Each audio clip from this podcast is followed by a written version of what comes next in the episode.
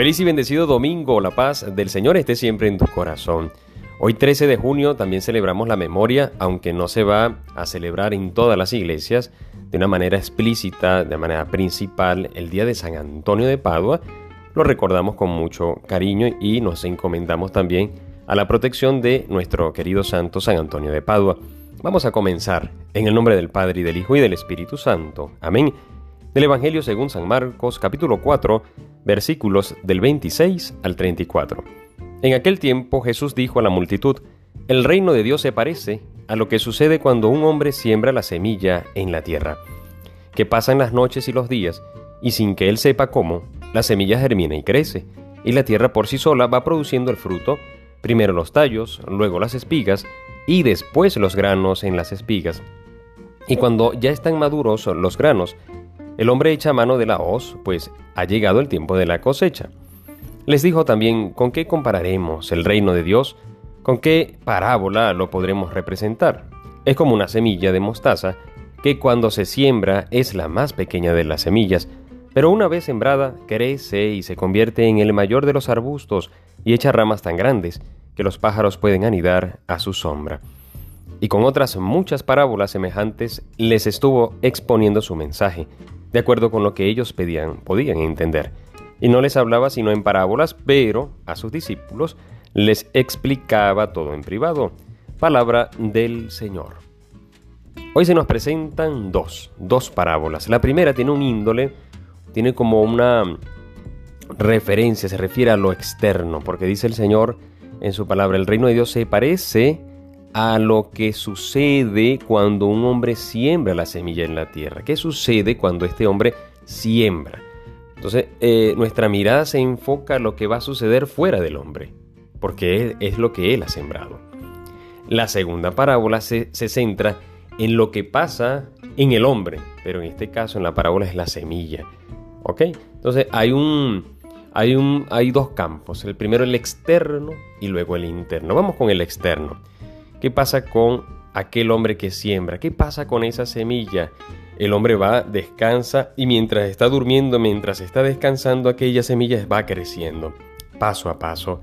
Primero los tallos, luego las espigas y después los granos de las espigas. Lo que sucede en el entorno cristiano. ¿Ok? Lo que está sucediendo en torno a ti, cuando tú vives eh, de cara a Dios, lo que está sucediendo porque uno siembra con su actitud, uno siembra con su vida, pero sobre todo siembra dejándose iluminar por el Señor. Es como que si el Señor está sembrando donde tú estás a través de ti. Y esto es lo grande. Pero hay algo que nos frena y es la, eh, la falta de paciencia, la falta de, mm, de humildad, de calma, de reconocer que no todo a nuestro alrededor está en nuestras manos yo puedo hacer eh, lo que esté en mis manos y hago todo lo posible, pero los cambios no están eh, en tus manos ni en las mías. El cambio está en Dios. El que cambia o quien cambia es Dios. Nunca lo olvidemos. Ese entorno, por supuesto que está cambiando.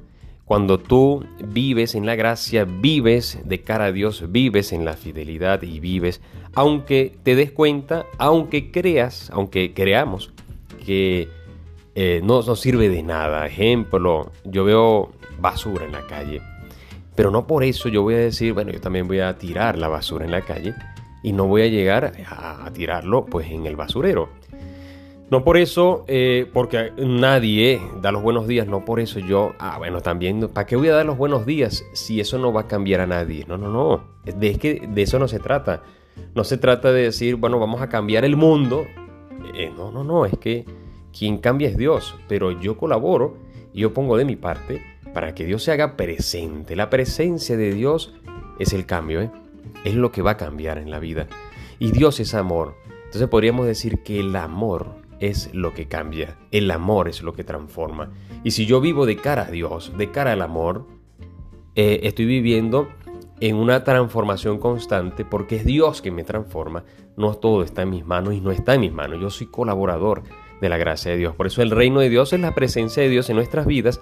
El reino de Dios es el amor. Pero ese amor que viene de Dios en nuestras vidas.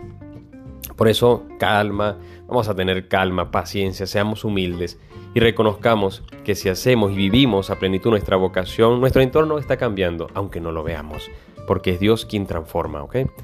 Y en segundo lugar, la parábola de la semilla de mostaza es como si fuese tu corazón y el mío, que va cambiando también. Muchas veces también tenemos esta impaciencia, no solamente con los demás, familias, no solamente con tus hijos, papá, mamá, sino interiormente eh, tenemos poca paciencia con nosotros mismos e incluso somos inmisericordes, somos poco misericordiosos con nosotros mismos y queremos que los cambios se den pero ya. Vamos a tener también paciencia porque el Señor está haciendo obras grandes. ¿Qué se necesita? Tener docilidad. las lecturas, la primera lectura, la segunda y el Salmo, nos dan luces, por lo menos el Salmo, Dice, qué bueno es darte gracias, Señor. Tener un corazón agradecido, tener darle gracias al Señor por todo lo que tenemos. Eso va a disponernos a que el Señor nos siga transformando. En la segunda lectura dice San Pablo, vamos a mantenernos llenos de ánimo, caminamos guiados por la fe y vamos animados, eh, recordando agradarle. Dice, por eso procuramos agradarle a Dios. Vamos a, a vivir de tal modo que agrademos al Señor en todo momento. Así que con mucho ánimo, con mucha alegría, con mucha confianza, vamos a darle gracias a Dios por todo lo que hace en nuestra vida.